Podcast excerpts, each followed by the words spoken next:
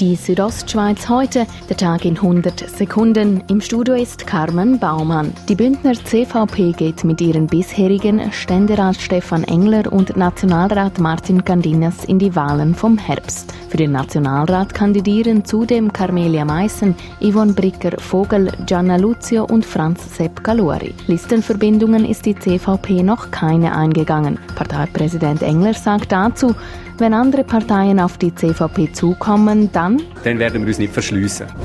Die Abstimmungskampagne zur Sonderjagdinitiative ist eröffnet. Die Initianten haben ihre Argumente für die Abschaffung der Sonderjagd präsentiert. Die Hochjagd müsse im Oktober abgeschlossen sein. Denn es könne nicht sein, dass das Wild im tiefen Schnee gejagt wird, so der Initiant Christian Mattis. Das ist für mich eine unethische Jagd. Das passiert in keiner Hochjagd. Unwetter haben im letzten Jahr in Graubünden Schäden von rund einer Million Franken verursacht. Norina Andres von der Eidgenössischen Forschungsanstalt für Wald, Schnee und Landschaft meint dazu, das ist jedoch deutlich unter dem langjährigen Mittel seit 1972.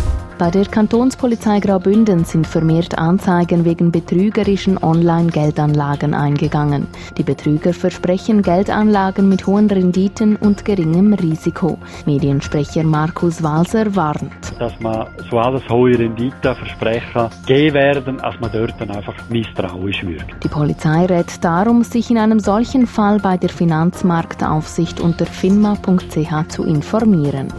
Die Südostschweiz heute, der Tag in 100 Sekunden, auch als Podcast erhältlich.